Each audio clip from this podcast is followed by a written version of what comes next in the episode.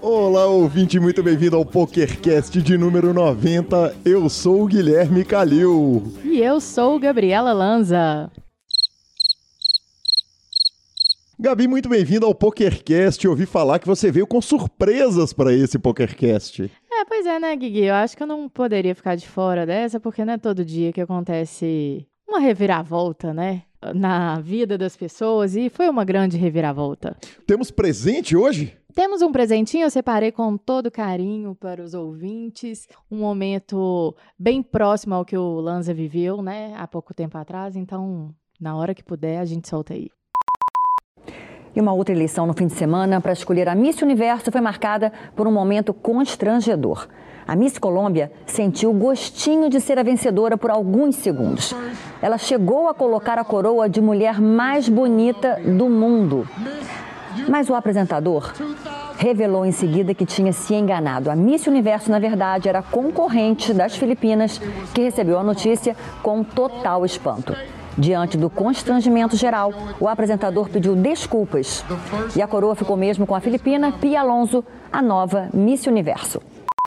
Gabriela Belisário, isso me lembra o programa de número 89. Programa de número 89 que nós ouvimos os seguintes áudios extraídos diretamente do programa.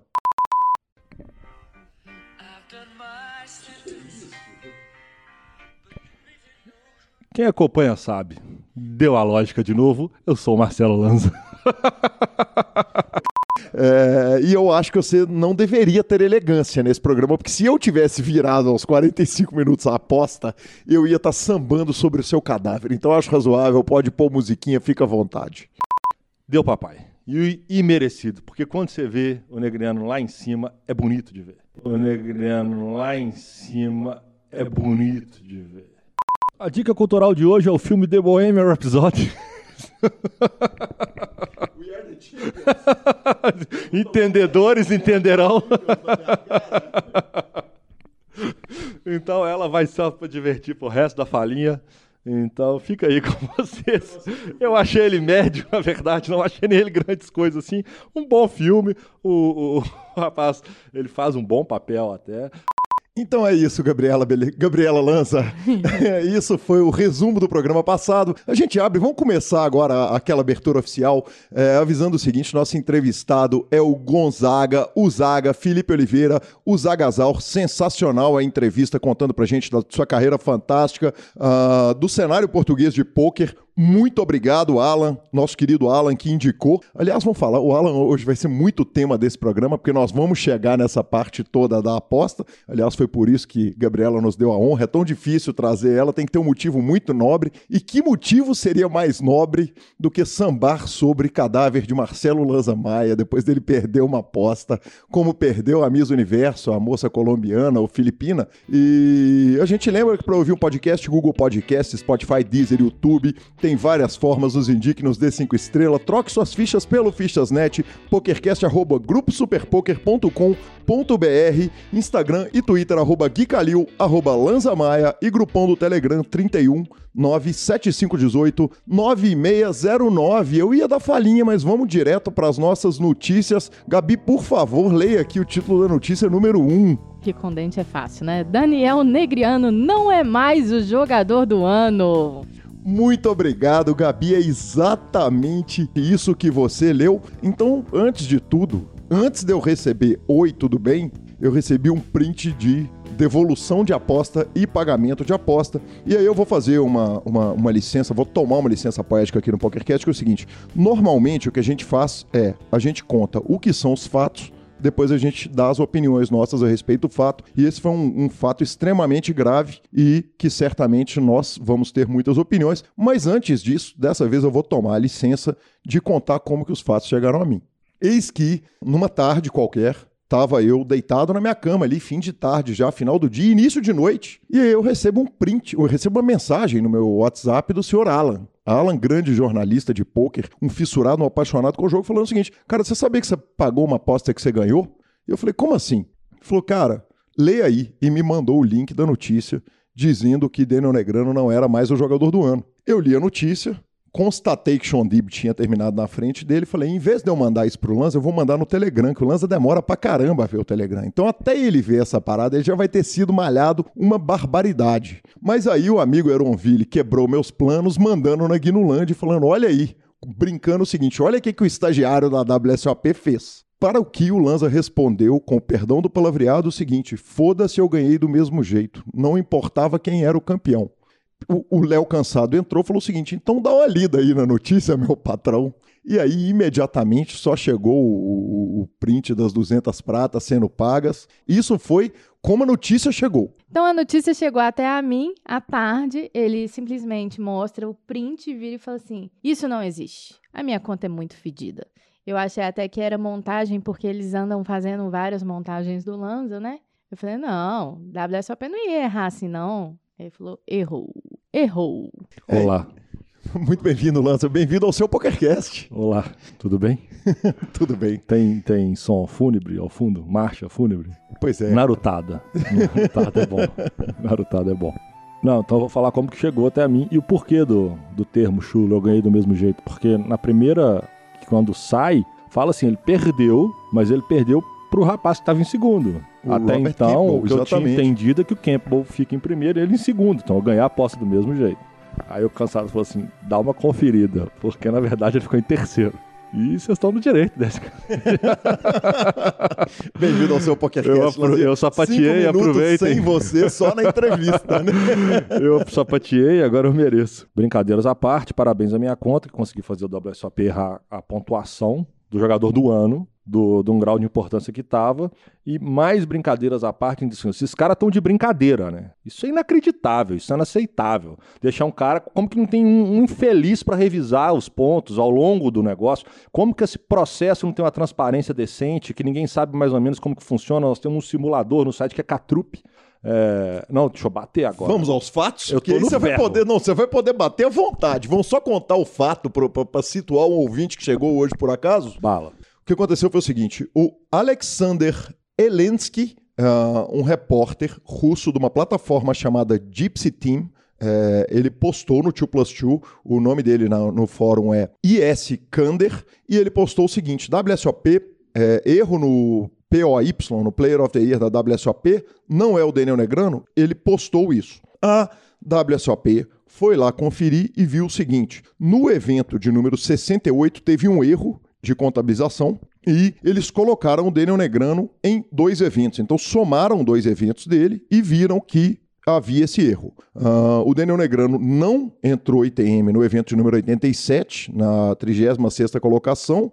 Perdão, o Daniel Negrano é, é, entrou, classificou no evento número 87, na 36 colocação. A WSOP, então, entrou com ele duas vezes com essa 36 colocação e deu a ele aproximadamente 213 pontos mais de uma vez, uma vez a mais do que ele merecia. Então, sem esse TM, ele cai para baixo do Robert Campbell, que foi o primeiro colocado da, da WSOP, acabou sendo o jogador do ano, é, ficando com 23 ITMs e ganhando 3.800 pontos, e na segunda colocação ficou Sean Dib. O Daniel Negrano é, tuitou no dia da, do, do, do, acontecimento o seguinte: eu dividirei meus, meus pensamentos no, num blog que eu escreverei hoje, mas estou genuinamente feliz pelo Robert Campbell, que a, cuja conta do Twitter é SonicJax com 2x 2019, é, porque eu sei o que significa para ele e francamente, para a Austrália inteira. No Dat Poker, o Daniel Negrano falou o seguinte: primeiro, ele fez um, um, programa sendo a segunda pessoa mais feliz do mundo, porque ele ganhou a aposta. Só o Lanza estava mais feliz do que ele, por ele ter ganho o jogador do ano da WSOP. E Aí, quando surgiu o erro, ele solta outro programa, e, o, e esse outro programa, o, esse outro Dat Poker dele foi sensacional, porque ele recebeu o Seth Palansky, que é o vice-presidente de comunicações da WSOP. O Seth Palansky entrou no programa falando o seguinte: a gente lamenta não ter um protocolo melhor para conferir o top 20 da WSOP, e aí o Lanza vai poder bater à vontade com toda razão, porque aí estamos todos de acordo. E ele dá uma entrevista que ele fala as coisas com muita franqueza e muito aberta. Mas a fala é muito ruim porque não tem muito o que explicar. É muito difícil explicar os erros que são tão óbvios. Ele ainda termina a entrevista falando que ele é a favor de fazer um monte de leaderboard, um monte de jogador do ano para recreativo, para high roller, o que, na minha humilde opinião, é, uma, é uma, uma, coisa idiota, mas nós vamos falar disso um pouquinho mais na frente. Teve gente que acusou o Daniel Negrano de ter visto o problema, a, a, possibilidade do Daniel Negrano ter visto o problema e ter ignorado, o que também nós vamos falar um pouquinho mais para frente, e o Seth Palansky, o vice-presidente lá de comunicações da WSOP e do Caesar, terminou a entrevista dele despedindo do Daniel Negrano e falando a seguinte frase: Obrigado por não me matar. Era o que o senhor merecia. Aí vamos para análise nossa, Lanza, Gabriela, a respeito. Uh, primeiro lugar, né, cara, é um, o fim do mundo, né, velho? É, o Lanza tinha dito o seguinte: é um absurdo a WSOP ir adicionando eventos de última hora, e essa é a única coisa de ruim que a gente tem a falar da, da WSOP, mas os caras erraram a mão nessa, né, Gabizinha? É, pois é, eu, eu, até. Minha primeira pergunta, Gui, pro, pro Lanza, eu falei assim: não tem menor condição dele ter visto, porque, assim, uma pessoa que tá ali no ranking, eu, teoricamente, tá acompanhando a pontuação. E aí ele me explicou: ele falou, não, porque não é claro, não tem a fórmula, então. E ele tá. E ele vai entrando em vários torneios, um atrás do outro, então, né? Foi mais ou menos a nossa discussão aí que vocês me explicaram. É, a análise é exatamente essa, Gabi. É, o que que acontece? Acontece? Em primeiro lugar, tem um negócio que é completamente idiota. A WSOP coloca uma calculadora que você lança o número total de entradas e ela faz o cálculo sozinho por conta própria por torneio. Aí ele foi perguntado por que, que não colocaram as fórmulas do negócio. Ele virou e falou: ah, é porque tem um monte de si, tem um monte de ajuste que tem que ser feito manualmente. Quer dizer, não é claro. Não é claro. Porque se você está tratando. Se tem ajuste manual ou você é aberto à interpretação? A interpretação. E pior, quando você está fazendo isso no meio do poker, que é um bando de gente que é muito inteligente com relação à matemática, que é um bando de gente muito esperta, tanto que o, o Chris Jesus Ferguson entendeu uma falha no sistema e está lá dando, fazendo late registration, e nós não estamos nem questionando se isso é ético ou se não é ético, mas está lá fazendo, porque ele entende que assim ele pode ser mais jogador do ano. Quer dizer, por que não abrir a fórmula, mesmo que a fórmula seja um livro?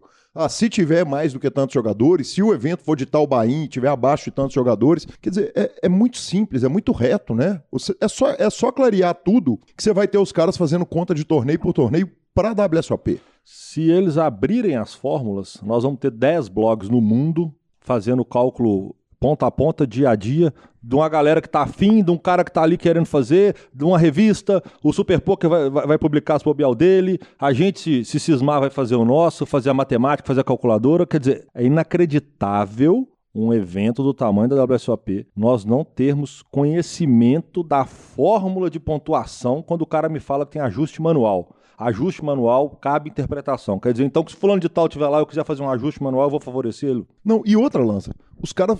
Vai ter um blog no mundo que vai fazer isso antes da WSOP, porque se a WSOP demora dois, três dias para fazer, os caras vão Não, fazer antes. Em tempo real. Em vai tempo ter real. um que vai colocar em tempo real. Caiu, Caiu, quinto, bum, já soma pontuação e vai somando a pontuação. Não tenha dúvida, nessa hora a concorrência é linda. Exatamente. Solta a fórmula que alguém vai resolver seu problema, já que você não é competente o suficiente para resolvê-lo o, o Daniel Negrano, além disso, ele reclamou da fórmula enquanto ele achava que, era, que, que tinha sido campeão, ou seja, é, a gente tinha elogiado o Daniel Negrano falando o seguinte: ele foi campeão e ainda assim ele está criticando o sistema de pontos. Imagina agora que. Não, mas que vamos manter o fato da crítica ter sido quando ele foi campeão, logo ela foi mais bem validada do que seria o mimimi se tivesse perdido. Sim. Foi, foi anterior ao desastre. Ele só não tá mais triste que o Lanza mesmo. É, de fato. Eu tô indignado. Verdade. Eu tô indignado. E outra coisa, ele foi super elegante a dar parabéns pro Robert Mas Campbell. ele é um gentleman.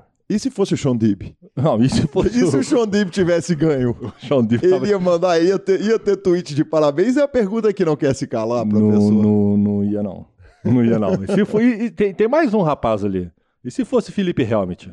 Felipe Helmut. Tá louco, exato. Será que ele tava xingando até agora? Ou Chris Ferro. Nossa, Nossa. Se, se, se, se, esse erro é com o Phil Helmut, eu tenho dó da WSOP. Tá louco. Ele ia montar acampamento na porta da WSOP. Agora, é, um ponto que o Alan e a turma do Super Poker colocam que é absolutamente claro é o seguinte: o maior prejudicado com o erro foi o Shondib. Por Definitivamente o maior foi ele. Porque o Shondib entra 11 de 11 e entra em 3 de 11, precisando de uma quinta colocação para ganhar o jogador do ano. Ele caiu em 11 de 11, mas se a conta tivesse certa, ele saberia que ele só precisaria de ganhar duas posições para ser o grande nono campeão do Para ano. ser campeão do ano. Exatamente. Então, Então, depois do Lanza, o Sean Dib definitivamente foi o mais. é, sem, sem- sem dúvida nenhuma. Sem dúvida porque aí nenhuma. O Sean Dib é o muda, segundo maior né? prejudicado. na, na- na Segundo. visão do PokerCast. Exatamente. Na visão do PokerCast, definitivamente. Ah, e por último, Gabi, com relação ao Daniel Negrano ignorar o erro que você, que você tinha dito, é, é exatamente aquilo que você falou. É, quer dizer, você imagina um cara que está no meio de um tsunami dando 15 tiros no Colossus, dando 5 tiros no Colosso enquanto está jogando um high roller. Quer dizer, é muito difícil para o jogador que está ali ele sair refazendo cálculo na hora que ele acaba de um, um grind de 12, 15, 16 horas por dia. E justiça seja feita, ele pontuou no evento. Porque uma coisa ele tá vendo e a pontuação dele subiu no evento. Ele olhou para a pontuação caiu. Só que ela caiu duas vezes. Ele não sabe a Caiu, fórmula. caiu assim, caiu, entrou duas vezes. Ela né? entrou duas vezes. É, é, só que ele não sabe a fórmula. Ele olha, pá, posição 38, evento tal, caiu a pontuação. Não, arrumei muito ponto. Vamos. E ele tá embolado nos próximos. Uma coisa é ele não ter nem pontuado no evento, de repente a pontuação dele ter subido, ele, aí tinha estranheza. Mas a partir do momento que ele, ele entra na pontuação, numa pontuação que ele nem sabe o critério razoável dela, que pode ter o CIS, igual o cara fala, é aberta a interpretação. E eu, de fato, não acredito que ele teve, quis uma vantagem ilícita nisso, hora nenhuma. E é isso, o cara tá jogando três eventos simultâneos, dando 37 tiros em cada um, viajando de um lugar pro outro, jogando tudo, ele só dá uma conferidinha e segue o jogo, velho. Exatamente, perfeito. É, e aí, por fim, o Pita, nosso fantástico é, é, agente é, mágico, né? Aquele homem trabalhador e maravilhoso, criou uma fake news ali, tá, tá inclusive sendo investigado pela CPI da fake news do poker, que ele pegou a matéria Shondib é o maior prejudicado e colocou, entenda por que Shondib e Marcelo Lanza são os maiores prejudicados. Que homem, obrigado, Pita. E parabéns ao Robert Campbell, que pode ter ficado bem feliz com o erro e certamente é o segundo cara mais feliz com o erro da WSOP, né? É piada isso, né, cara? Hoje, hoje. Talvez até o terceiro, porque eu já confesso que eu adoro essas. Você conhece aquele filme Dormindo com o Inimigo? É a minha dica cultural é, de hoje, é Dormir com o Inimigo. Eu, hoje eu tomei um. Eu perdi o flip do aeroporto, aquilo que ninguém perde. Tomei geral no aeroporto. Eu falei, começou bem. É, evita julgar, hein, professor? Não, ele, ele tá de calça de moletom, é, blusa, tipo sapatênis e beleza, tranquila, sem, sem cinto nem nada. Aí apita, ele volta assim, coloca a mão, aí a moça, não, meu senhor, é procedimento aleatório, por gentileza, tira o sapato, fica... Aí você vai tirando tudo, né? Vai tirando, vai tirando, deixa eu ver sua mala e tudo mais. Eu falei, é, que conta fedorenta. Depois disso, eu consegui. Antes disso, eu já tinha conseguido fazer a WSOP errar os pontos do Daniel Negriano. Quer dizer, parabéns a todos os envolvidos. Mas é por isso que eu falo. A conta tem que ser fedorenta nas coisas que importam menos. A falinha é justa demais. Te deu uma chance numa tréplica gostosa demais, porque eu sapateei no passado. É verdade, Então, professor. aproveite. Aproveitarei, o programa ainda não acabou. Vamos seguir as notícias? É o que tem pra fazer, né? Vamos falar de notícia mais séria, Poker Master. Cara, ah, que notícia seria mais sério do que o erro de jogador do ano da WSOP. Mas, cara, vamos começar falando no Poker Master o seguinte, cara. É sensacional o Yuri, né? É, o Poker Masters começou, tem participação brasileira, tem gente que saiu do Brasil para jogar e tem até uma participação extra do Brasil, da qual falaremos logo mais, meio que de tabela. Mas, cara, tem que se destacar o Yuri que foi lá, atirar contra os melhores. É, já conseguiu é, é, resultado de reta final lá e tá fazendo uma cobertura maravilhosa via Instagram, fazendo stories todo dia, contando como é que tá o Poker Masters dele. E, porra, e aí até porrada teve de gente perguntando se ele não tá fazendo vídeo demais, se isso não tá atrapalhando a concentração dele. Eu tô tomando o meu direito de dar a minha opinião a respeito disso sem nem ter perguntado para ele o seguinte. Cara, deixa eu te falar, se você vai atirar contra os melhores do mundo, então, pelo amor de Deus, leva equipe inteira para fazer a cobertura da sua, do, do que você está fazendo. Quer dizer, o que ele está fazendo faz um bem surreal para o poker brasileiro. A gente precisava de alguém lá enfrentando esses high rollers, jogando contra esses caras, e ninguém é melhor tecnicamente no que diz respeito à personalidade, até no que diz respeito àquele visual descolado e elegante do Yuri, para chegar lá e fazer isso, tanto que foi reconhecido pelo próprio é, é, Poker Central, que fez uma matéria fantástica com ele. É, e essa, essa mesma turma não acompanha ele no dia a dia para poder falar uma bobagem dessa, né? Porque ele é um cara mentalmente muito preparado, é um cara muito centrado, É um cara que, inclusive, ele fez um, uma perguntas e respostas anteontem, se eu não me engano, no Instagram dele. E ele para um pouquinho para responder às críticas de uma forma. Falou, pessoal, antes de eu pegar o bracelete, eu joguei 26 torneios sem pegar ITM em Vegas. Aí eu fui lá e peguei e cravei. Vocês estão querendo considerar que eu joguei seis eventos até o dia que ele falou, cinco eventos e eu não pegar ITM, isso é a coisa mais normal do mundo. Dentro de um field desse tamanho, com os jogadores, talentos, os melhores jogadores do mundo, estão lá. Ponto. Então, assim, não vamos colocar culpa em variância, culpa em foco, vamos colocar culpa em nada. Isso faz parte do jogo, faz parte da, da, da mostragem que nós estamos determinados a fazer. Tem pouco tempo até que eu sigo o Yuri e eu, eu vejo, assim, que ele tem é, colocado de forma muito interessante, é, bem blogueirinho, né? De, estilo Marcelo Lanza, bem blogueirinho, Hoje assim. Tá tá, mas, mas eu acho que é, ele tem se organizado para isso. Eu fico pensando que da forma que ele, do que eu tô vendo, ele tem se organizado, assim, é, talvez dia de semana, não, não sei como que seria essa organização, mas eu não acho que é assim, simplesmente vão fazer os vídeos e tal. Ele criou ali ou tal, tal dia, talvez, o, o, ele vai estar tá mais tranquilo, então vamos fazer uma live de perguntas e respostas. Ele já pode ter criado alguns textos para fazer a postagem de fotos, sabe? Então, eu acho que isso é, nem é ali na, no, na confusão ali de tanto evento, de tantos torneios. Eu acho que ele já se organizou para levar esse conteúdo para quem segue ele. Eu, imagino eu, tá? Eu estou dando a minha opinião. Perfeito, e ninguém entende mais disso que você, né, Gabi? Que, que posta pra caramba, que, que, que, que tenha exatamente essa vida muito ativa em rede social. Então agora vamos direto aos resultados rapidamente do Poker Masters evento número 1, 10 mil dólares, no limit holding, final table para 97 atletas da mente. Exatamente, bem rapidinho, Lanzinha, campeão Isaac Barron, guarde esse nome, segunda colocação Chance Cornet, numa mesa final que teve Scott Blumstein, é, campeão no main event, e Sam Soverell. Evento número 2, 10 mil dólares, pot limit Omaha para 62 atletas. Grande campeão Ryan LaPlante, segundo colocado, adivinha, ele de novo, professor Chance Cornett, uh, norte-americano. Na quinta colocação tivemos Ali Inzirovic, que é o primeiro proprietário da jaqueta, aliás, é o atual proprietário da jaqueta azul. Ele ganhou o Poker Masters do ano passado. E na nona colocação, Anthony Zino, que fez mesa final na Europa. Evento número 3, 10 mil dólares, short deck para 37 jogadores. Primeiro colocado, Jonathan Depa. Você viu que 37 atletas foi pouca gente, mas uma coisa que me impressiona é o seguinte, Lanzinha, a terceira colocação, Eric Seidel. É, ele, junto com o Daniel Negrano, são a velha guarda que adaptou a nova geração e impressionante como esses caras chegam. Evento número 4, 10 mil dólares, 8 game para 45 jogadores.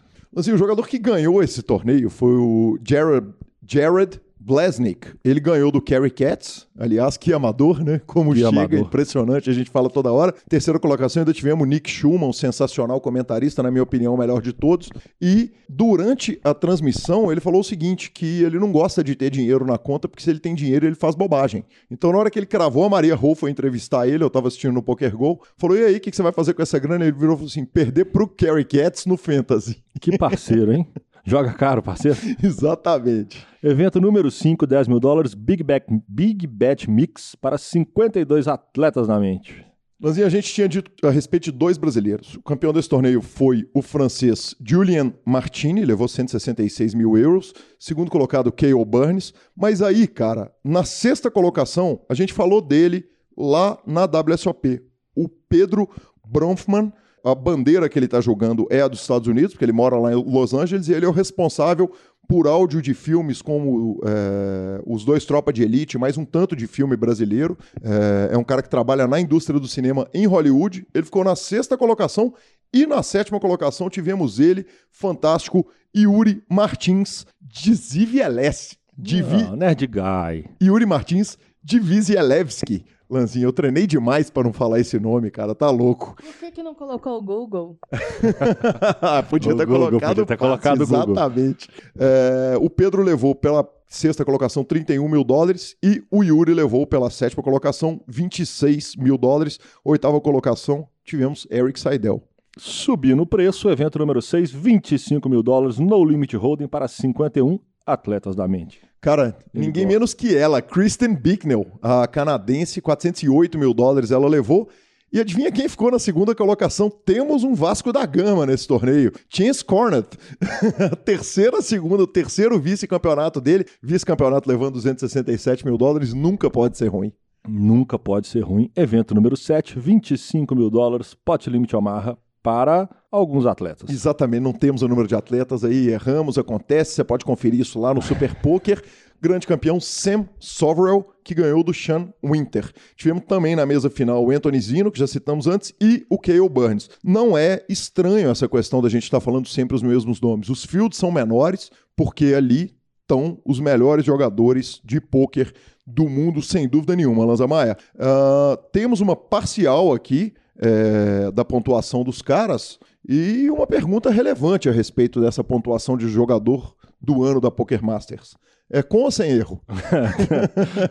essa eu acho que não tem chance de ter erro, que depois da bobagem que os caras fizeram, eles devem ter reconferido isso aqui umas 69 milhões de vezes, senhor. Perfeito, Lanzinha. Na primeira colocação temos o Chance Cornet, que tem três segundas colocações, 630 pontos. Segunda colocação, Sam Soverell. Terceira colocação, Cale Burns. Ainda temos na quarta colocação a jogadora Kristen Bicknell. E seguimos? Seguimos, senhor. Seguimos agora para ele, Poker Stars voltando a atuar na Pensilvânia. Então conseguimos mais um estado desbravado nos Estados Unidos, é isso? Exatamente, Lanzinha. A notícia é curtinha, cara. É... ela diz pouco para nós. Não chega a ser uma Califórnia, né? A Pensilvânia. Chegaremos lá, senhor. Exatamente. Mas, mas, cara, é uma população muito relevante. É uma população de quase 13 milhões de habitantes. O quinto estado mais populoso dos Estados Unidos e é o poker crescendo lá nos Estados Unidos ainda não está com o pool compartilhado, quer dizer, Pensilvânia não está jogando com os outros estados americanos, mas diz que o, o site entrou super bem, tinham algumas regulações locais que obrigavam eles a ver se, se, se o jogador estava jogando mesmo de fato, se ele estava dentro da Pensilvânia.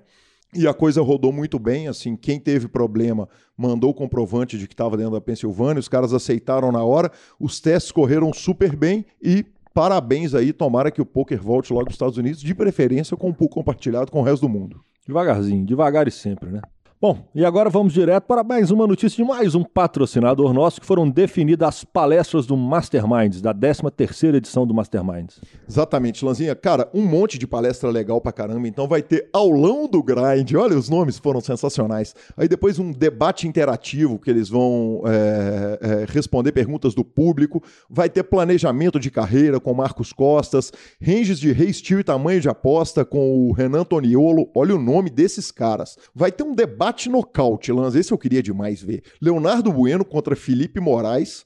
É, os dois do, do QG Caritima, aliás, a galera toda do QG Caritima, eles vão debater um contra e um a favor, bem no, no estilo PokerCast, sobre acordo, software de apoio, reentradas, jogadas antiéticas, explorável versus GTO e estratégia ICM versus cravar torneios, além de outras palestras como Rumos do Poker no Mundo, explorando visão dos oponentes, Vale lembrar, né, Lanza, antes de tudo, free.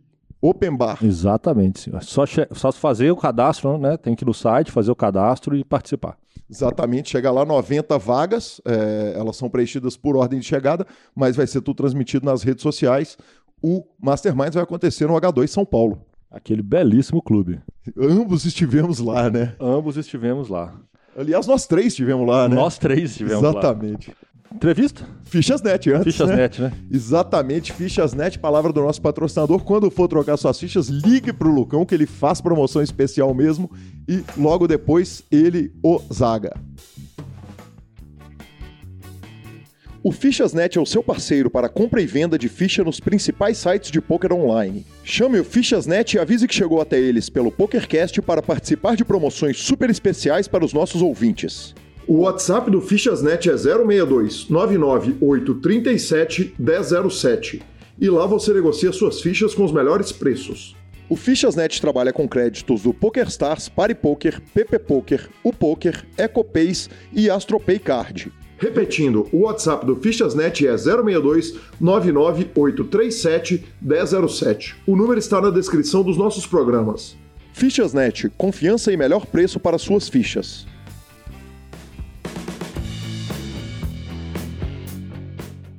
É com grande satisfação que recebo aqui no PokerCast ele, Felipe Oliveira, Zagazal, o Zaga. Zaga, que satisfação, muito prazer, muito bem-vindo ao PokerCast. Prazer é todo meu. Muito obrigado pelo convite.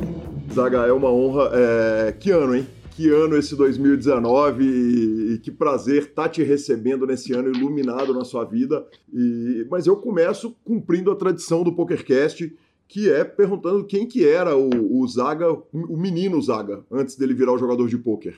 Era um rapaz completamente normal, não era nada fora de série, sempre gostei muito de desporto de e jogava basquete, uhum. estou a dizer para vocês perceberem.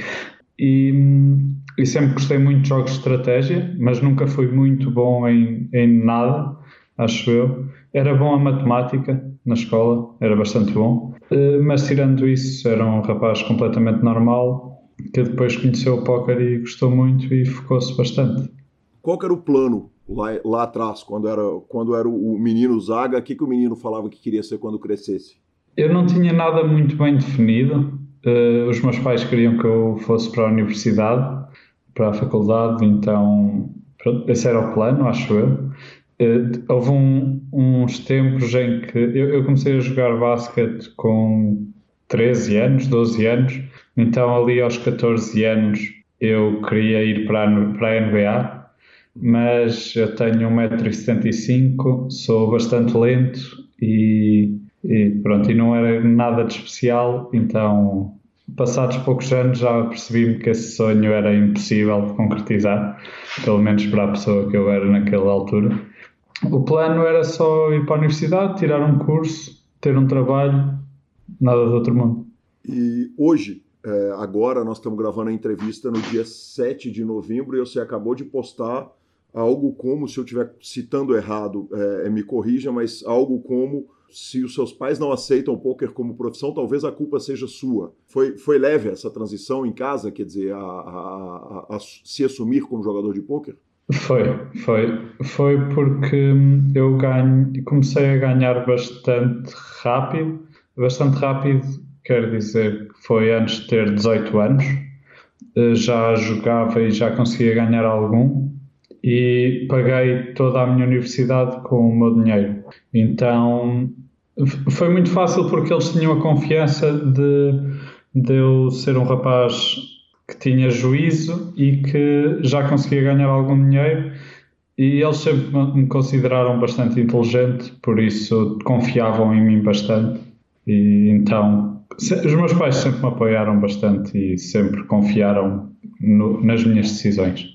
E se eles não tivessem apoiado, quer dizer, se, se a, a, o apoio em casa não, não fosse o caso, você acha que, que, que, que seria uma carga muito maior para carregar ou você acha que você teria feito de qualquer forma? Sem dúvida, tinha sido muito mais difícil e não era o que sou hoje, definitivamente. Perfeito. Eu, eu vou dar um exemplo. Um, nos W Cups, depois de eu ter ganho o segundo, eu não tinha grande motivação para continuar a jogar, não sei. Um, eu estava a gostar de jogar, estava a ser super divertido, estava a correr super bem, só que é, é muito desgastante. Todos os dias acordava, ia fazer exercício, alimentava-me bem, meditava. Eram ali, eu tinha uma hora por dia para não fazer nada ou para fazer o que me apetecesse praticamente. Das outras 23 horas eram partilhadas entre dormir e preparar-me para jogar ou jogar. E quando me disseram que os meus pais estavam mesmo muito contentes, um amigo meu que tinha estado com eles, e eu notava pelo, pelos meus pais que estarem a apoiar, isso deu uma motivação mesmo gigante, que eu só queria era deixar os meus pais ainda mais contentes, então não custou nada jogar os dias todos. Foi uma festa bacana a volta para Portugal depois do W Cup. Claro que nós vamos falar do período aqui no Brasil e tal, mas, mas quer dizer, sabendo que eles estavam lá torcendo e torcendo à distância, como eles sempre no seu caso, sendo um jogador português. É, quer dizer, a não ser um caso muito específico, numa mesa final que você traga eles, vai ser sempre uma torcida à distância. Foi fantástica a festa na volta? Não houve festa. é, é, tudo muito natural. Não sei, eu, eu, também não quero fazer uma festa ao voltar. Eu, eu, tinha planeado fazer um jantar com os meus pais e com os meus sogros, que ainda o quero fazer, mas o sítio onde quero fazer está de férias, por isso estou à espera que abra para fazer lá o jantar. Mas não quero que haja uma festa porque também não quero sentir-me mal da próxima vez que vá jogar e que corra mal, percebes? Uhum. E é uma volta completamente diferente. Por isso, tentar deixar tudo tranquilo e não ficar demasiado excitado quando as coisas correm bem, que é para depois também não ficar demasiado triste quando correr mal. Naturalmente, você deve conversar com eles a respeito da variância e explicar a questão toda do jogo, quer dizer, a dificuldade que é, é, é, e o, o, tamanho do feito e o tanto que vai ser difícil repetir o feito é, é do que aconteceu em 2019, por exemplo. Hum, não há, não há essa pressão do lado deles, acho eu. Eu, eu no ano de 2018 ganhei o torneio nas Bahamas. E eu não senti em altura nenhuma deste ano que eles estivessem à espera que eu ganhasse algo tão, tão bom ou tão próximo. Então uh, é, é, normal. E a minha carreira nem sempre foi uh, tudo bom. Eu passei por fases difíceis e em que eu sentia que eles percebiam perfeitamente que, que eu era bom e que por isso simplesmente estava a ter, estava a ter azar. Que é um sentimento que pá, não, não dá para explicar. É das melhores coisas que acho que um jogador de póquer pode sentir. O apoio da família, mesmo quando as coisas não estão a correr 100% bem. Que bacana. Zaga, vamos falar um pouquinho a respeito do cenário de Portugal, porque é, é a segunda entrevista que eu faço com um jogador português. Você ouviu a primeira, foi com o Rui, seu colega de time. E, e, inclusive uma entrevista fantástica. Quem é ouvinte do PokerCast novo, eu recomendo que voltem, ouçam também a entrevista do Rui, que foi, foi sensacional. Eu tive a impressão dele, eu gostaria de ter a sua impressão a respeito da, do fechamento do mercado português, porque é muito raro a gente poder falar isso e, evidentemente, isso é um monstro que assombra qualquer país onde o jogo não está 100% às claras, é, 100% é, tranquilo. Então, evidentemente, todo jogador brasileiro pensa e se a gente passasse pelo que eles passaram lá em, em Portugal. Conta pra gente um pouquinho a respeito do acontecimento é, e depois eu vou querer discutir com você, já vou adiantando uma pergunta que vou fazer ali na frente, que é o seguinte: na hora que o mercado de Portugal fechou, os jogadores, em vez de eles piorarem, eles melhoraram, né? Então nós vamos poder falar disso daqui a pouco. Mas vamos falar primeiro a respeito da, da, da sensação e do acontecimento do fechamento. Em, em, termos de sensação, era algo que nós estávamos à espera que ia acontecer. Não sabíamos como é que ia acontecer, mas podia acontecer a qualquer momento. Pensávamos sobre isso, mas não, não, não estávamos preparados. Quando isso aconteceu foi no verão e um, eu tenho muita sorte de ser amigo do Rui há muito tempo, porque ele é uma pessoa que é muito. Ele, ele toma a iniciativa sempre. Então, mal fechou, ele disse: Ok, vamos logo para fora. E foi logo um, um, um rapaz que agora é um dos melhores jogadores de póquer portugueses, que é o, o Nando, mas ele na altura nem jogava póquer e foi, foi como nosso empregado para a República Checa arranjar-nos casa para nós irmos morar depois do EPT de Barcelona. E Pronto, para nós foi, ok, isto fechou, eu tenho de continuar a fazer o meu trabalho. Eu lembro-me que na altura as coisas a mim estavam a correr bastante mal, eu estava com uma make-up, eu, eu, era um jogador que era bancado, e estava com uma make-up bastante alta e tinha muito pouco dinheiro, então eu não tinha escolha, eu, eu por simplesmente tinha de ir para fora porque tinha de continuar a jogar. Uh, então fomos para fora e, e lá fora é, é uma coisa que é muito difícil porque tive de deixar os meus amigos, um, família. Eh, os meus amigos e a minha família aqui, e era algo que me deixou bastante triste porque eu sou muito ligado a eles, mas foi a melhor coisa que nos aconteceu, pois lá fora nós por isso simplesmente jogávamos e estudávamos. Sim. Era 90%, 90 do nosso tempo livre era isto. Uh, e era aquele grupo que foi, foi um grupo de jogadores que se tornou bastante bom, acho eu, por causa do contacto que houve. Teve um, uma questão de desafio, quer dizer, vocês nos fecharam um poker e agora nós vamos mostrar para vocês, quer dizer, é, é, teve uma, uma, um sentimento de afronta, quer dizer, na hora que o governo te tomou a, a sua profissão? Não, o que pode ter havido foi um sentimento de, ok, vamos representar Portugal aqui no estrangeiro vamos tentar representar da melhor maneira para, para as pessoas que estão em casa. Mas nunca houve. Claro que eu não fiquei contente com o governo, especialmente porque demoraram um ano e meio a, ou dois anos a abrir uh, PokerStars Portugal. E ainda hoje está bastante demorado o processo de abrir uma licença nova. É, mas eles lá devem ter as suas razões, boas ou más, um, e, e, estão a fazer o trabalho deles, mesmo que seja mal feito, estão a fazer o trabalho deles. Em, em, outra entrevista, aliás, é um negócio impressionante, porque você tem muita entrevista, né? Você talvez tenha sido o jogador de, de idioma português, certamente entre os jogadores que mais falaram. É, é, e, e, você tem entrevistas em português e inglês, vamos falar a respeito disso. E você cita o seguinte: que na hora que fechou, diminuíram os prizes, mas o field ficou mais macio, mais mole para jogar em, em Portugal. É, é, possível viver, hoje é possível um jogador português viver jogando só no PokerStars é, interno?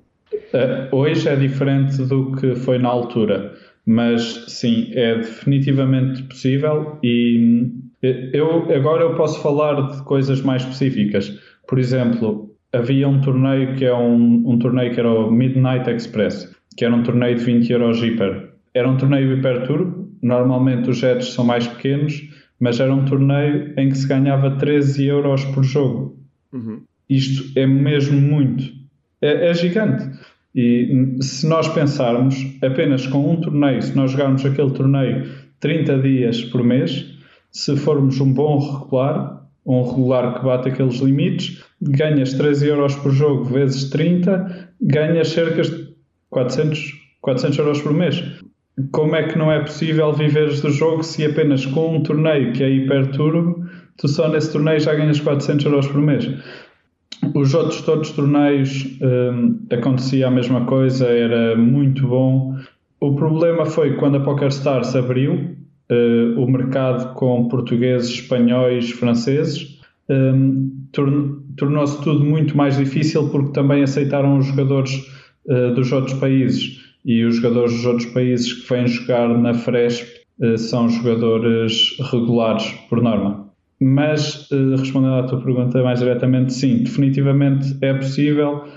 Tanto que eu, eu sou das pessoas que acredita que não está em nada relacionado o torneio dar muito dinheiro ao primeiro com um, o retorno de investimento. Há torneios de 80 euros ou de 100 euros que dão 1000 ao primeiro mas nesse torneio tu tens um retorno de 20% e há torneios que dão 5 mil ao primeiro e nesse torneio tu tens um retorno de 5%. Não está em nada relacionado e era definitivamente possível e era bastante fácil e nós uh, safámos-nos bastante bem com a PokerStars.pt. Você acha que seria razoável tirar os jogadores dos outros países? Quer dizer, é, não houve essa discussão com o PokerStars e seria bom para vocês é, tirar os outros jogadores, porque haveria certamente, se por um lado vai amolecer o field, vai ter uma, teria uma redução representativa do, do número de jogadores jogando nesse, nesses sites. Sim, não aceitarmos jogadores de outros países, para mim, era das melhores coisas que me podiam acontecer na vida. Uhum. Eu ganhava muito mais dinheiro daqui em diante. Se é, se é justo, não sei, não faço mesmo ideia. Uh, nem quero pensar sobre isso porque não, não me cabe a mim decidir e, e, não depende de mim. Acho que uma coisa que é injusta é o facto de apenas o mercado espanhol, a PokerStars.Espanha, uh, receber os jogadores, é a única que aceita e isso faz com que apenas eles ganhem uh, do rake. Dos impostos dos impostos. Apenas Espanha ganha dos impostos.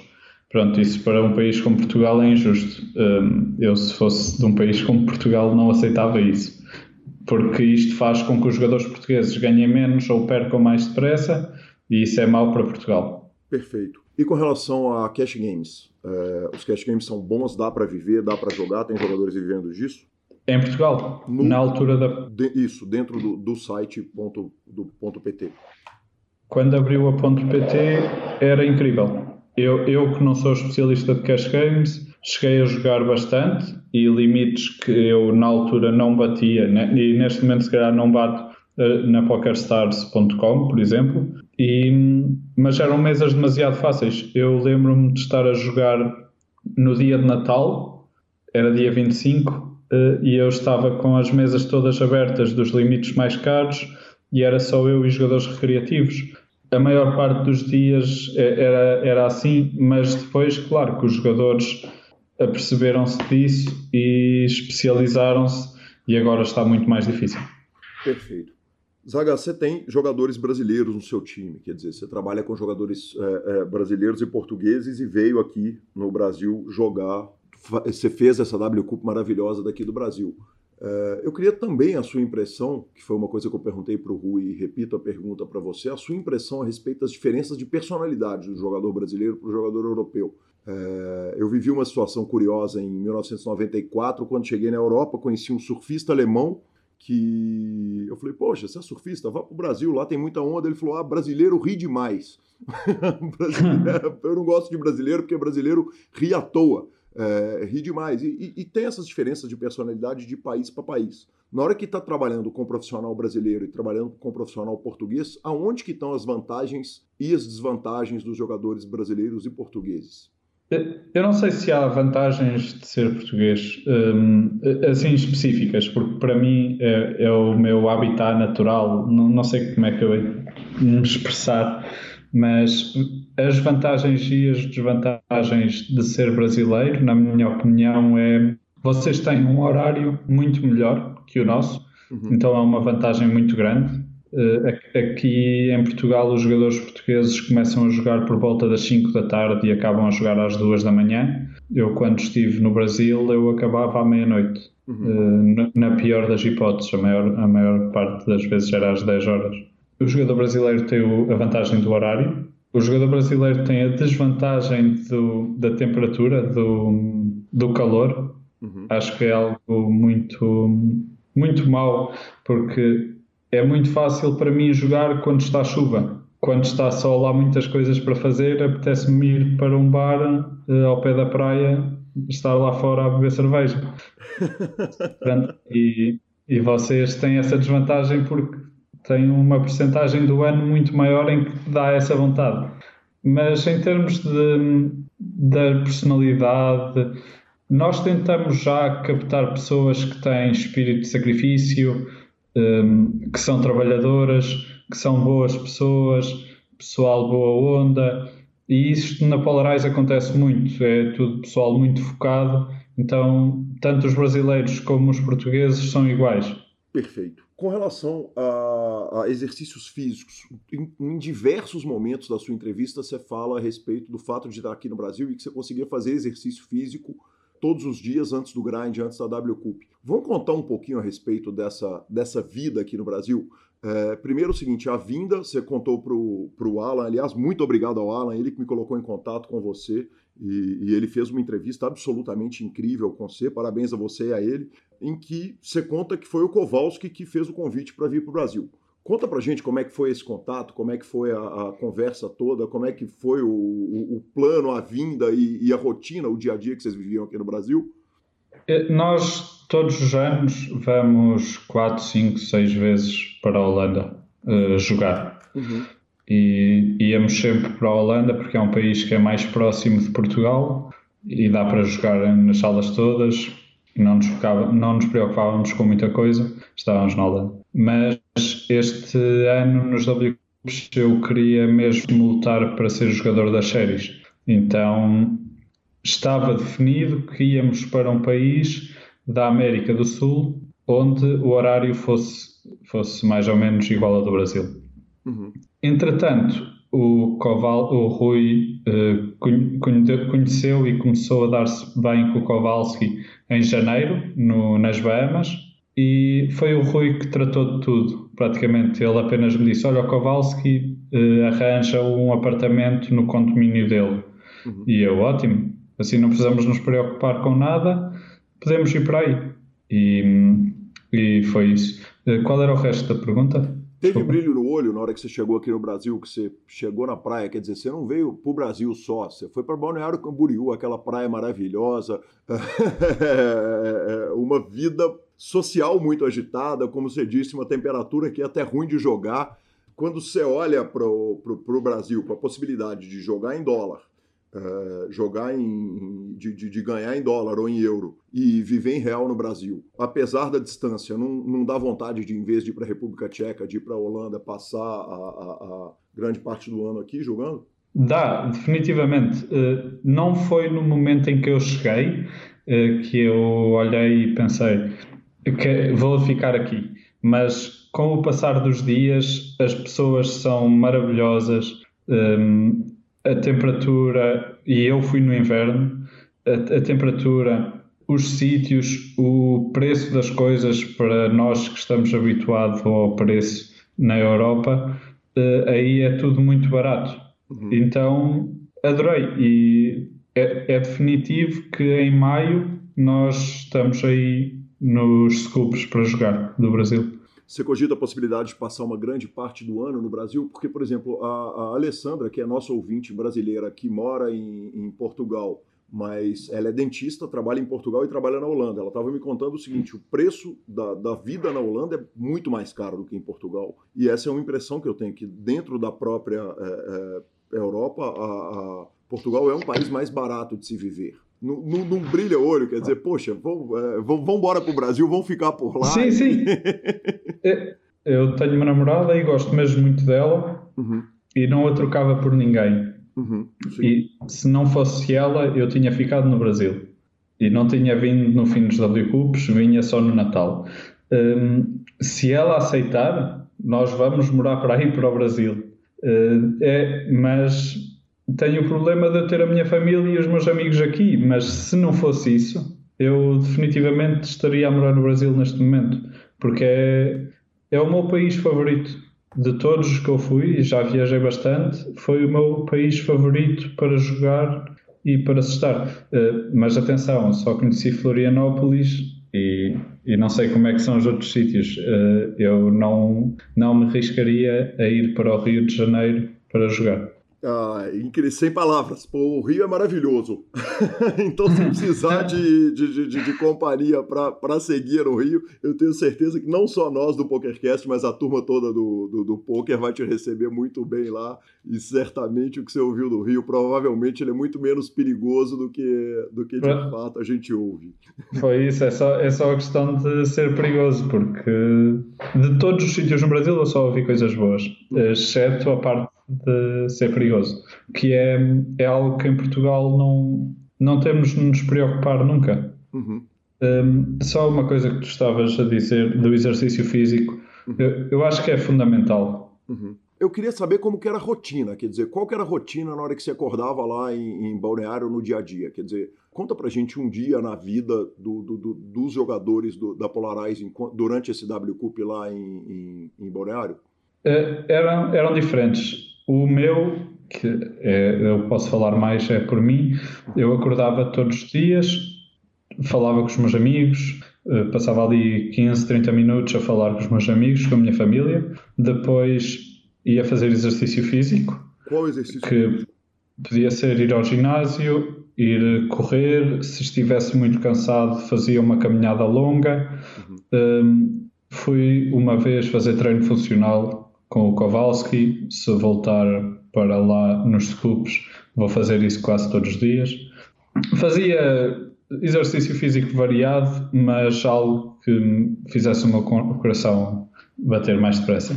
Depois voltava para casa, tomava banho, meditava, eh, estudava um bocado, jogava algumas mãos, depois começava a jogar até que acabava e depois relaxava um bocado com os o pessoal da, que estava lá em casa. Sete dias por semana? Quer dizer, durante o. Sim, os dias todos dos W Cups. Perfeito, bacana demais. Imagino também, então, que tendo a namorada em casa não teve festa no final aqui no Brasil também não. Teve festa, mas não foi um festão. Foi uma festa mais controlada. Bacana demais. Uh, você falou a respeito de estudar. Zaga, é, eu te vi falando a respeito dos Mixed Games e, e, curiosamente, na hora que você foi citar quem são os grandes ídolos, até numa entrevista mais antiga sua, você cita os caras da Bob's Room. Na verdade, quer dizer, o, o, o seu foco, evidentemente, é o Texas Hold'em, né? O, o torneio de poker ele está muito mais focado em Texas Hold'em. quanto que você estuda hoje dos Mixed Games? Como é que você divide o seu estudo entre torneio, cash, um, Mixed, Omaha? Como que você está fazendo essa divisão? É muito fases. Eu, neste momento, eu estou mais a estudar, optimizar a minha vida para depois conseguir aplicar isso ao póquer. Uh, neste, neste preciso momento, que eu estou a estudar é um curso de gestão de tempo, que é para conseguir gerir o meu tempo melhor e ter mais horário para estudar outras coisas. Por isso, neste preciso momento, este mês, estou apenas focado em Texas Hold'em e em, em, melhorar a minha vida. Vou estudando agora um bocado de Omar, porque acho que era dos meus piores jogos e sinto-me mal estando na mesma casa que o Rui, que é um monstro uh, desses jogos, de, de, de, jogos como Omar, uh, estar ali a gozar comigo e a, a xingar-me de, de, eu estar a jogar tão mal. Uh, por isso é, é o, o meu foco dos mixed games é, é o amar. Mas é, é, muito por fases. Eu aproveito a altura das WSOP para ver os torneios live. Uh, vou vendo todos os vídeos que saem na Run It Once de um, um ou dois jogadores que eu gosto bastante, que fazem vídeos lá. Ou revejo vídeos antigos e sempre que há um curso novo também uh, ponho o olho. E depois há uma questão de, de ir jogando e eu gosto mais de, de, jogar e ver o que é que eu não sei fazer e depois ir estudar uhum. do que ter um horário definido. Ok, eu vou estudar RAS esta semana. Eu não, se calhar eu não vou. Porque é que eu vou ter que tenho de estudar RAS esta semana se eu não tenho nenhuma dúvida e se calhar é uma hora que não é muito eficiente e eu nem vou ser, saber o que é que tenho de trabalhar. Portanto, nesta altura estou mais focado no Oldham um, e depois, quando forem importantes mixed games, vou, vou, vou trabalhar um bocado mais nisso.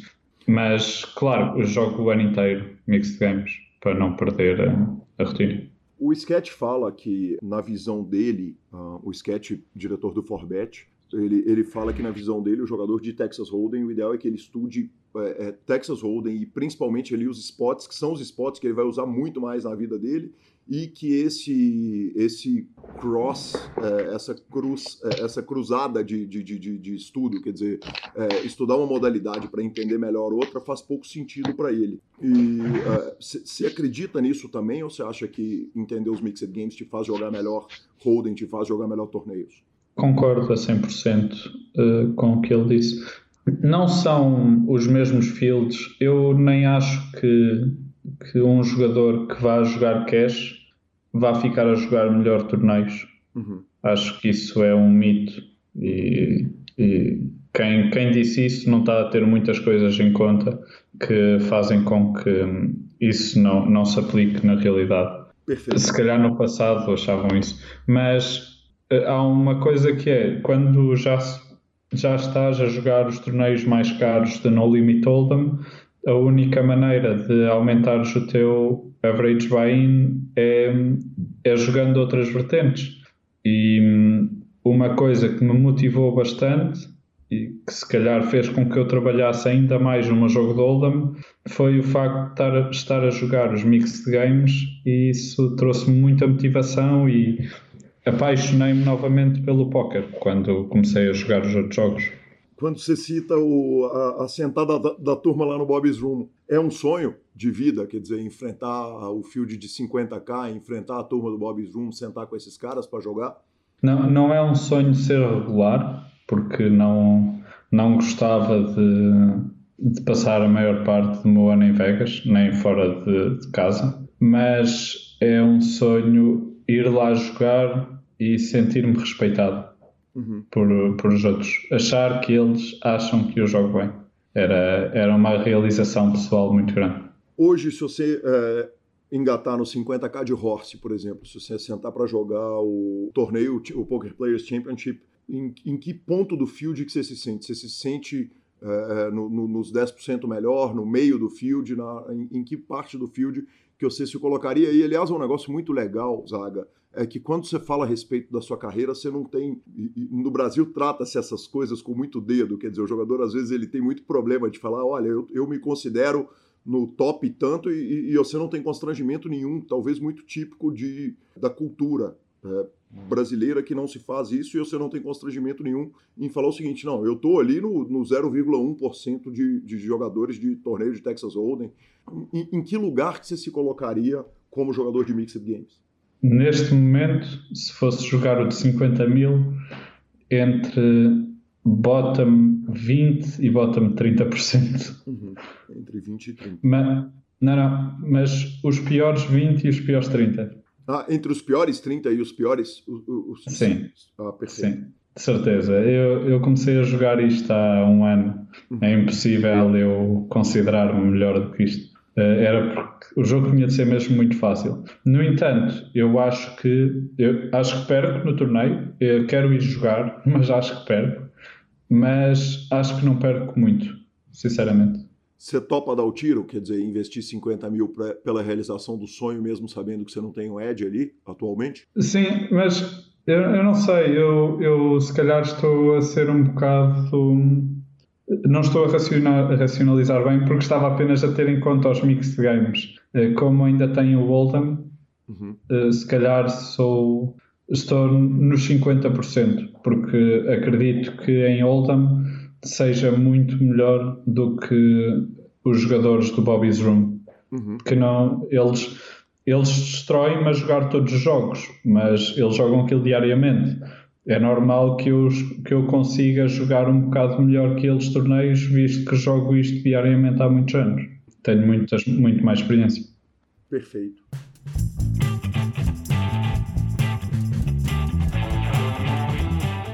Lanzinha, sensacional, hein, cara? Zaga sensacional, sem, sem medo de meter o dedo na ferida, né, cara? Exatamente. Sensacional, cara. Ele rasga o jogo mesmo, velho. Ele Joga pra tudo. frente. Exatamente. Joga pra frente. E- Patrão, vamos de tweet? Vamos de tweet, cara. Um primeiro tweet que é absolutamente sensacional, cara. Diego Cardoso. Diego Kipp. Diego Kipp está de volta. Cara, ele me mandou um áudio, tá? Aí Falou, cara, me mandou um áudio agradecendo a citação e a, a- a fala que tivemos a respeito dele com o João Bauer, mas isso já estava na pauta, não foi por causa do áudio dele, não. Eu, imediatamente, na hora que eu vi o Estou de Volta, que foi a tweetada dele, com a foto dele no PokerStars, ele que durante anos teve a conta dele bloqueada lá no PokerStars, tá de volta no grind e, cara, o que eu falei com ele foi o maior desejo do mundo dele voar e tomar conta do mundo, como fez o Justin Bonomo, que passou um tempo sem a conta do PokerStars, e quando voltou, voltou voando. Aquele talento dele é muito raro. Opa, eu também tô sem a minha. Como assim? Como assim, a filhada Gabriela? Ah, tem uns quase uns sete anos que. O que, que acontece? O meu e-mail do PS, eu esqueci a minha senha, total. É um e-mail do Bol. Ninguém usa mais e-mail do Bol, desculpa, Bol, mas eu acho Tipo que. Hotmail. Não, Hotmail é comum. Hotmail ainda usa, ainda é. usa. Bol não. Era pra. que- Como é que era? Aqueles eh, chats do, do Bol, Do né? bol Olá, e tal. Quando, tecla de quando a onde? procura ainda é alta vista, era alta vista. E aí, é, eu tentei recuperar de todas as formas. é, já conversei com o pessoal do, do, do software e tudo mais. Então, é, como tem muito tempo, né, que eu não uso, que eu não abro nem nada, eu criei uma nova conta com outro e-mail que agora eu tenho acesso. Mas ainda não fiz depósito nem nada. E aí vale a citação, né, para eu voltar voando também. Não, ou pra alguém olhar pra você e resolver o problema, poxa. Pelo amor de Deus, perder uma celebridade É. dessa julgando, tá louco. Exatamente. Aí eu não tinha como recuperar porque eu não tinha a senha do e-mail. Então ficou sem isso aí no limbo durante esse tempo todo. Eu ia falar, olha, olha, Serginho ajuda a gente, mas você imagina se o povo achar que o Serginho tem Não, você ingerência tá nessa parada, ele vai começar a tomar e-mail de Deus e o mundo, Mas ele eu não fui merece. nele mesmo, tadinho. e aí depois ele me passou os contatos, já fiz alguns, né? Já, já levei isso adiante, então vamos ver se, se vai dar certo agora. Sensacional. Tuitada do Joey Ingram. Ah, nova investigação sobre o acontecimento da WSOP. A gente já sabe quem descobriu o erro? Tem mais erros? Estamos esquentando no que nós estamos achando e isso é tudo muito suspeito. Lanzinha, eu explico por que, que eu escolhi essa tuitada, cara. Quando aconteceu o negócio do Mike Posto, ele começou a postar as investigações, o trem fez sucesso. O assunto esfriou, agora qualquer bobagem ele vai querer fazer grandes investigações e descobertas. Aí ninguém aguenta, viu, Joey? Que beleza, hein? Que beleza. Cara, é, o Poker Central tweetou o seguinte: mudou o Player of the Year para o Daniel Negrano? Sim. o Sonic Jazz 2019 é o jogador do ano. E aí o Cliff Joseph fez um comentário muito relevante embaixo o seguinte: não querendo tirar nada do Robert Campbell, o Sonic Jax, ou do Daniel Negrano, que são os dois campeões aos meus olhos, eu estou completamente chocado que vocês não mencionaram o Shondib nesse artigo. É totalmente razoável, né, Lanza? Totalmente razoável, ainda mais na hora que, se ele sabe disso, ele, dois caras têm que. Se ele ficar sit out, ele era terceiro no golpe quase, ele já, já ganhava o campeão do ano sem jogar nenhuma parada. Exatamente. E por último, encerrando a nossa sessão de tweets, o Phil Galfond tweetou o seguinte: uh, Eu nem estava planejando de entrar no 25K PLO do Poker Masters, mas os caras usaram minha foto para divulgar o evento. Acho que é o caso de eu entrar. Já tá assim, né? Já tá assim, mas não arrumou nada, viu, professor? Então é o seguinte, agora nós vamos para redes sociais, depois abraços. Redes sociais, abraços e falinhas. Pelo que eu conheço, vai vir bomba, bomba e bomba. De leve, de leve. Tá. Então, eu queria dar, deixar um grande abraço a todos os ouvintes. É, até o próximo programa. Minha dica social é Pet Cemetery de hoje. Minha dica cultural é o Cemitério Maldito, que é onde eu estou nesse momento. E fiquem agora com o Guilherme e a Gabriela no final do programa. A vantagem da, da do, do, do, Cemitério Maldito é que quem morre lá ressuscita. Então, provavelmente, você, você ressuscitará no programa de número 91. Primeiro temos um áudio, Gabi. Mas tomara que não seja com outro erro, né? Exatamente. Gabizinha, temos um áudio do Murilo que é, ele pergunta pra gente a respeito. Que, aliás, pergunta não. Vamos ouvir aí o áudio dele. E aí, Gui Calil, professor Marcelo Lanza, é, queria saber qual é a opinião de vocês a respeito das falinhas. Eu já fui em alguns clubes e na maioria é proibido, em torneio principalmente. É, no cash eu já presenciei uma vez um cara dando uma falinha e ele estava mentindo na falinha dele, não pôde puxar o pote. É, eu queria saber se vocês acham que é do jogo, você pagou seu bain, você faz o que você quiser. Qual a opinião de vocês sobre isso?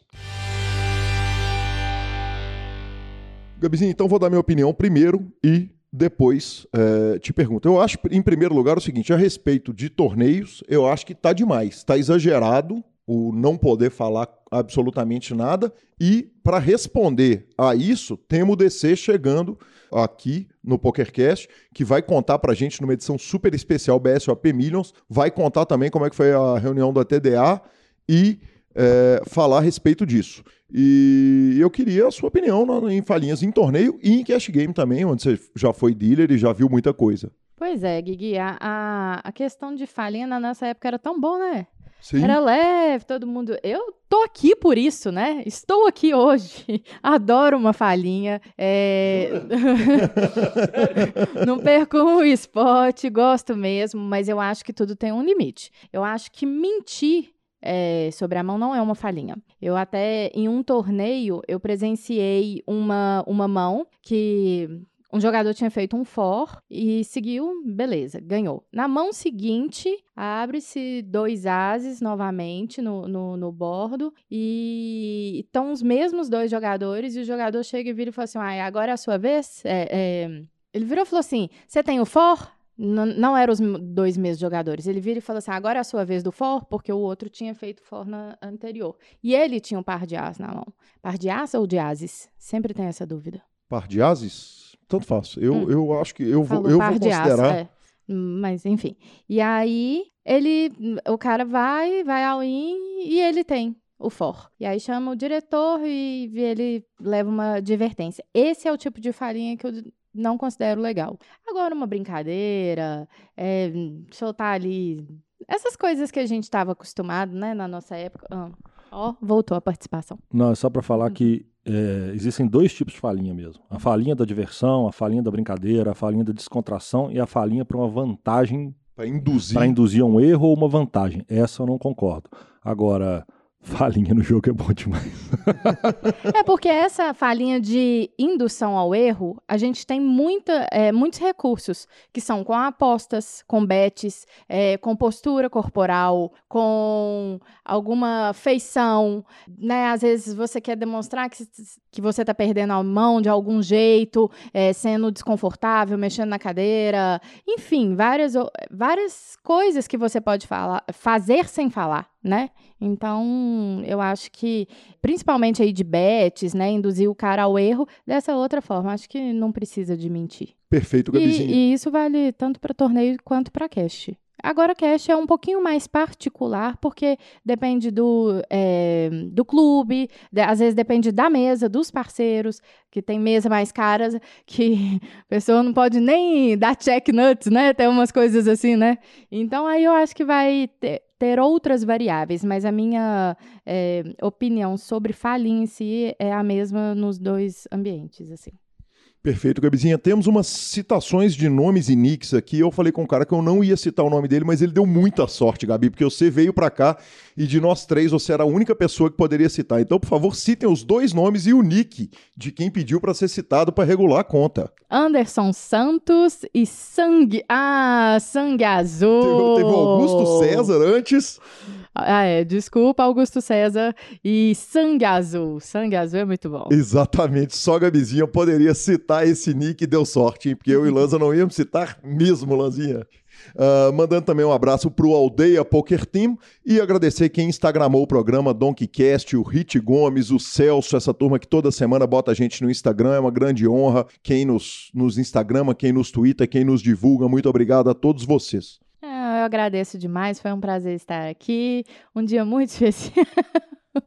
né? Mas muito obrigado, muito obrigado mesmo. Obrigado, Gabizinha. Vamos finalizando com superpoker.com.br, tudo sobre poker no Brasil e no mundo, onde tem poker, o Super Poker está. Na aba de clubes temos a guia de clubes do Brasil, onde jogar, agenda diária de torneios. Na aba de vídeos e no YouTube temos transmissões ao vivo com as maiores torneios de poker do mundo, análises técnicas, programas de humor, entrevistas icônicas e, claro, o PokerCast, revistaflop.com.br, a sua revista de poker há mais de uma década contando as grandes histórias do poker, assine já e me belisca Busca.com, cobertura mão a mão de torneios pelo Brasil e pelo mundo. Em o Marcelo Lanza já tendo dado a dica cultural dele, fica então a minha dica cultural ao querido ouvinte. Essa não é bem uma dica cultural, é uma dica de viagem. Essa cidade é uma das cidades mais importantes no que diz respeito a maratonas. É, a maratona de Boston é sem dúvida nenhuma uma das maiores maratonas do mundo. Então eu vou dar essa dica tocando esse áudio para você querido ouvinte. Sexo é vida. Um terço dos homens sofre de ejaculação precoce. Os médicos do Boston Medical Group podem ajudar. Marque uma consulta e surpreenda a sua parceira. então é, então é isso. parceira tá aqui, né? então fica a dica aí, conheça Boston, você ouvinte, e conheça Boston, Marcelo Lanza. A gente lembra que os nossos Instagrams são arroba Guicalil e arroba Marcelo Lanza, onde você pode malhar esse homem por ter perdido a aposta. Nos indique, nos dê cinco estrelas, troque suas fichas pelo Fichasnet e a edição é do fantástico Vini Oliver. Muito obrigado. Muito obrigada, galera.